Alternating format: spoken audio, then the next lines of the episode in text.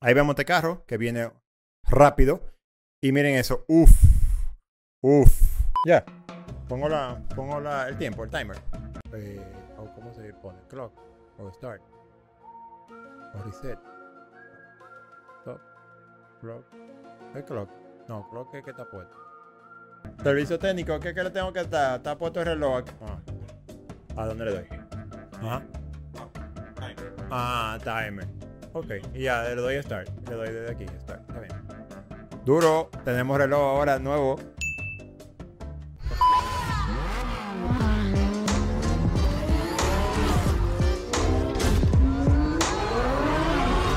Saludos drivers, ¿cómo están? ¿Cómo se sienten? Estamos de vuelta aquí en Top Driver y en el día de hoy vamos a analizar algo que podría ser en este caso eh, penoso, pero gracias a Dios no pasó nada y es solamente una pérdida material. Lo que vamos a analizar son cosas que sucedieron recientemente, ahora en estos días. Fue un accidente muy aparatoso y gracias a Dios como no pasó nada, vamos a traerlo aquí para mostrárselo, para ir analizando de, de qué pasó, por qué pasó. Eso no pasó aquí en la República Dominicana, pasó en Asia y tratar de evitar eh, cosas similares que puedan pasar y al final que no debemos hacer. Entonces vamos a ir viendo estas imágenes para que usted tenga una idea eh, de, cómo pasó. Ahí vemos este carro que viene rápido y miren eso, uff, uff.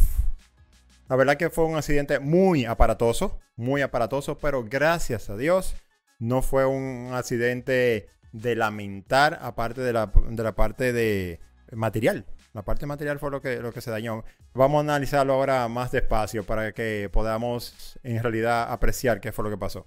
Viene el carro. Se ven que el carro viene y de, de repente se ve que el carro gira ya hacia el lado. Ya perdió tracción. Ok.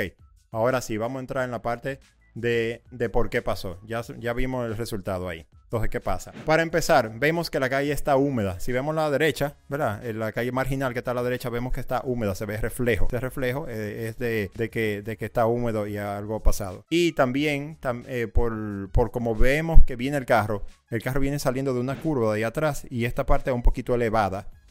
Y vemos que el carro viene rápido. Entonces, ahí hay varias cosas. Si se ven, eh, ven con detenimiento, justo ahí donde está detenido ahora mismo, el carro se ve que se descompone por completo. El carro se descompone muy, muy rápido. Y eso eh, va dado por varias cosas. Ahí viene, viene, la parte técnica. El carro viene a mucha velocidad, está húmedo y hay un pequeño desnivel. Empieza como a subir. Se dan cuenta que donde está el poste de luz aquí está más alto que como se ve la curva allá atrás, ¿verdad?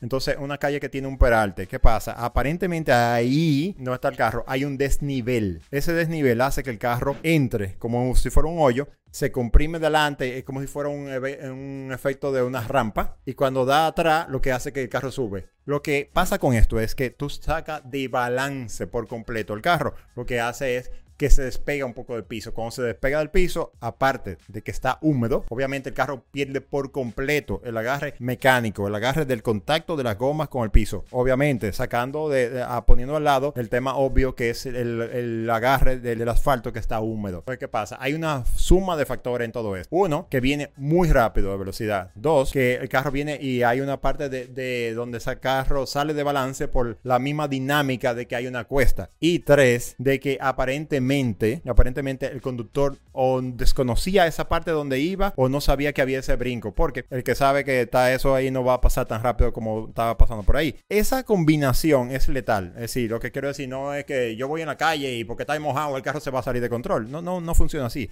Es un carro ciertamente moderno, es un Lotus Exige un carro pequeñito, bien liviano, que tiene una combinación peso-potencia bastante interesante, un carro deportivo.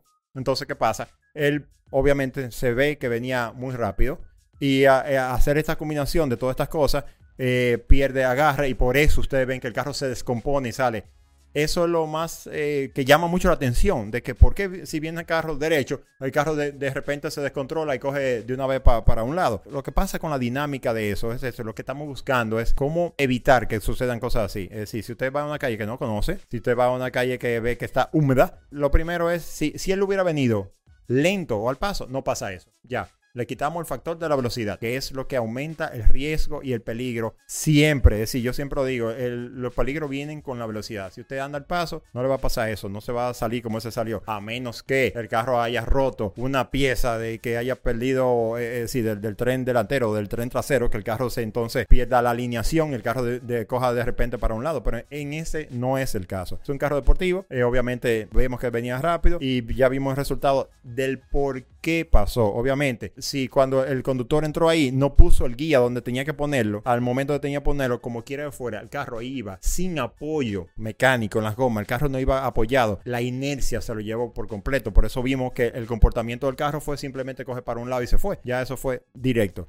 Eh, gracias a Dios a los, ocupantes no le pasó nada. Eh, yo vi después unos videos, una cosa, el tipo chateando ahí mismo montado en el carro y que no, no había pasado mayormente nada. Vemos que el, el chasis del carro, esa estructura metálica que se ve abajo del, copiloto, bueno, del piloto en todo caso, porque el guía a la derecha, es metálico. El chasis de esos carros es de aluminio, bien livianito, y toda la parte de arriba es de fibra de vidrio. Esa es la característica de esos, de esos Lotus. El motor es trasero, por eso vemos que se ve toda esa parte mecánica ahí detrás. En este caso, el carro se partió, vamos a decir, porque el peso del, motor tuvieron mucha suerte para empezar, porque le dio justo, justo detrás de, lo, de, los ocupantes en la cabina. Entonces, eso hizo que el peso del motor se arrancara así, como se ve el motor. Si el carro hubiera ido un chi más rápido, se desprende por completo. Ahí vemos que se quedó más o menos cerca. Eh, los ocupantes no le pasó nada, sino algunos moretones, algunas cosas, pero nada de, de gravedad. Vemos que está húmedo. Si se fijan la goma delantera, la goma delantera derecha que está ahí,